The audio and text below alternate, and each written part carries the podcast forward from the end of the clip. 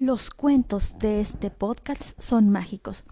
Contienen valores y lecciones muy importantes, por lo que pueden escucharlo las niñas y los niños menores de 5 años. Bienvenidos a esta octava temporada de, de mi canal de Todo Cuento Yo. Comenzamos con los cuentos mágicos de las hadas. El rey el pequeño príncipe y el hada del bosque. Érase una vez, en un lejano reino, un rey que vivía solo con su hijo, un joven príncipe dulce y afectuoso. Vladislas era un joven justo que adoraba a su hijo Igor. A Vladislas le encantaba ir de cacería con los nobles vecinos, pero al hada del bosque no le gustaba que los hombres cazaran en sus tierras. Por eso un día decidió darle una lección al rey y se robó al, al joven príncipe Igor. Cuando Vladislas regresó de, cacería, no ve a su hijo. El hada del bosque lo esperaba. Vladislas, cuando, cuando cazas, matas a los animales que viven en mis tierras. Para castigarte, me robé a Igor y lo transformé en animal. Vivirá en el bosque durante un año, si tú no lo matas. El rey desconsolado de inmediato prohibió la cacería en todo el reino. Al día siguiente el rey fue, fue al bosque. Allí encontró un conejo y, le preguntó Conejo, amigo, ¿eres tú mi hijo Igor? No, no soy tu hijo y tampoco soy tu amigo, porque mataste a mi padre y a dos de, mis hermanos. Vladislas se arrodilló ante el conejo y le pidió perdón. Un día después encontró a un zorro. Zorro, amigo, ¿eres tú mi hijo? No, no soy tu hijo y tampoco soy tu amigo. Tú mataste a mi esposa. Vladislas se arrodilló ante el zorro y le pidió perdón. Al día siguiente vio a un ciervo. Siervo, amigo, ¿eres tú mi hijo? No, no soy tu hijo y tampoco soy tu amigo, porque mataste a mis cervatillos. Y Vladislas no podía más. De cualquier forma, regresó al bosque todos los días durante un año. Lo, que descubrió lo aterrorizó a tal punto que decidió no volver a cazar nunca más. Al terminar el año, Igor regresó, regresó al castillo. La alegría de Vladislas fue infinita y le preguntó Hijo mío, te busqué en cada rincón del bosque, todos los días de este largo año. Dime, ¿en qué animal te convertiste? En ninguno. Viví todo el tiempo con el hada del bosque. Me alegra saber que ya no volverás a cazar. Eres el mejor de los reyes y el mejor de, de los papás. Fin. Aprecia lo que tienes. Todas las noches el hada Perla conversaba con su gran amigo Salto, el delfín. Sentada en las rocas escuchaba a Salto contar con pasión sus aventuras acuáticas y se imaginaba bajo el agua a su lado explorando ese mundo desconocido. Mientras que el sueño de Perla era visitar el océano, el de, el de Salto era volar. Salto, tengo una idea. ¿Qué tal si le pido a la reina de las hadas que cumpla nuestros deseos? Tal vez acepte. Sin perder el tiempo, el hada se dirigió al palacio muy decidida. Imaginen la, sorpresa de Salto al ver a su amiga regresar con la reina de, las hadas.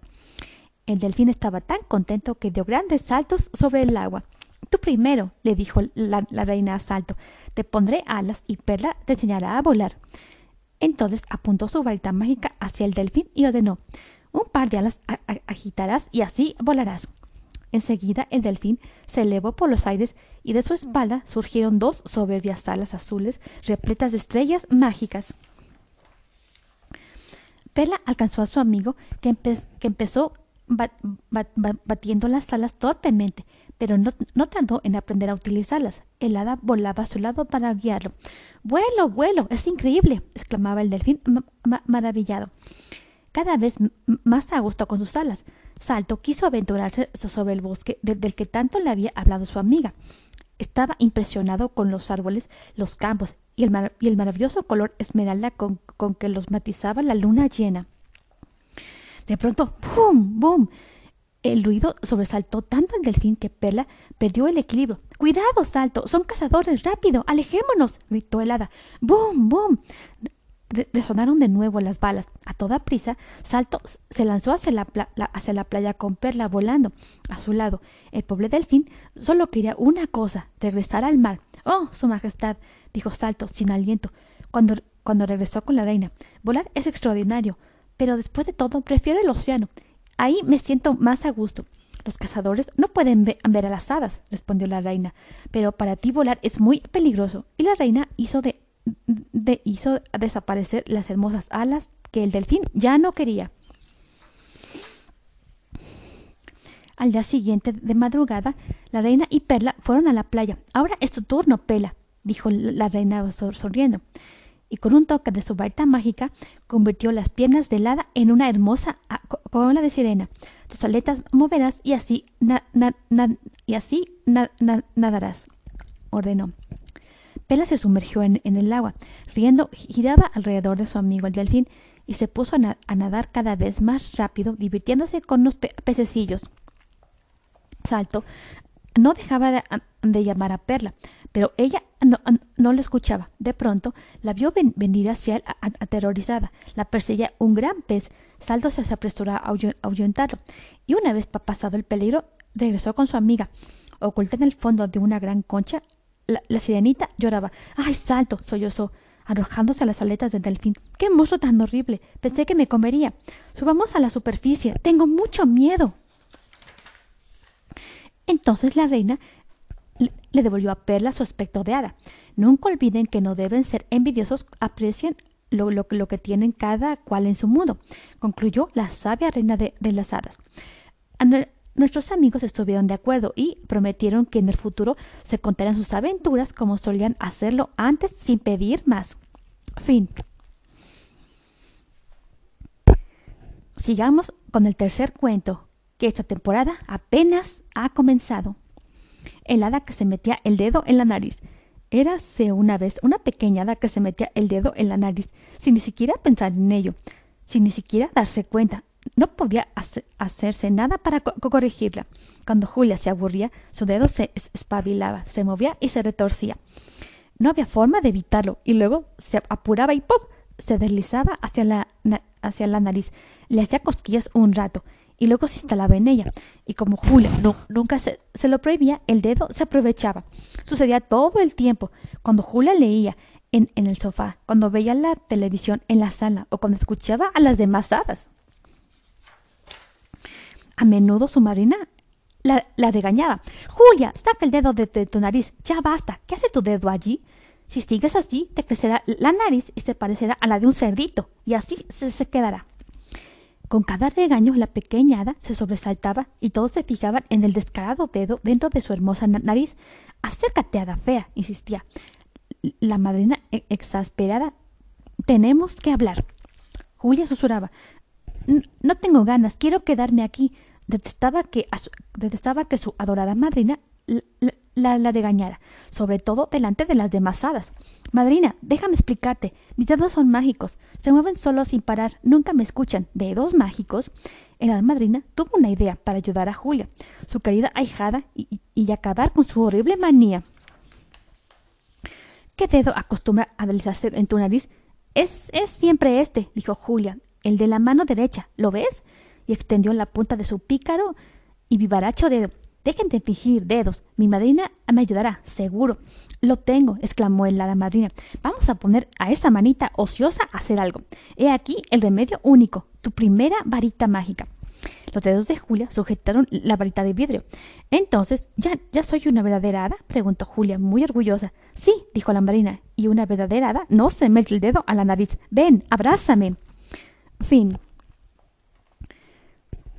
Sigamos con el, con el, con el siguiente cuento, El deseo del gran lobo feroz.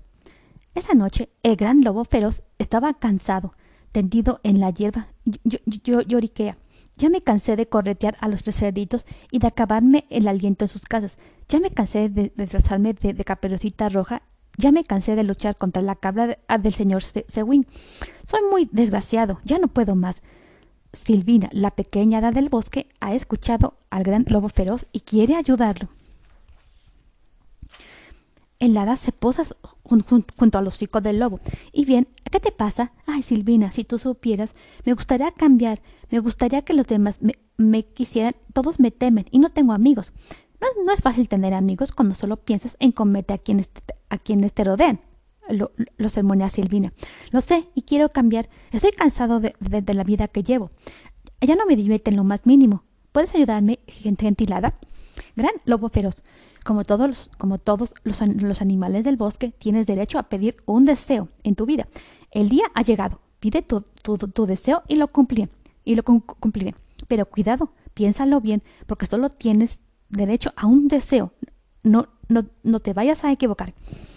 El lobo ya lo pensó. Levanta solemnemente una pata y declara Yo, el gran lobo feroz, le pido al, al hada del bosque aquí presente que me transforme en el gran lobo, en el gran lobo bondadoso por el resto de mi vida.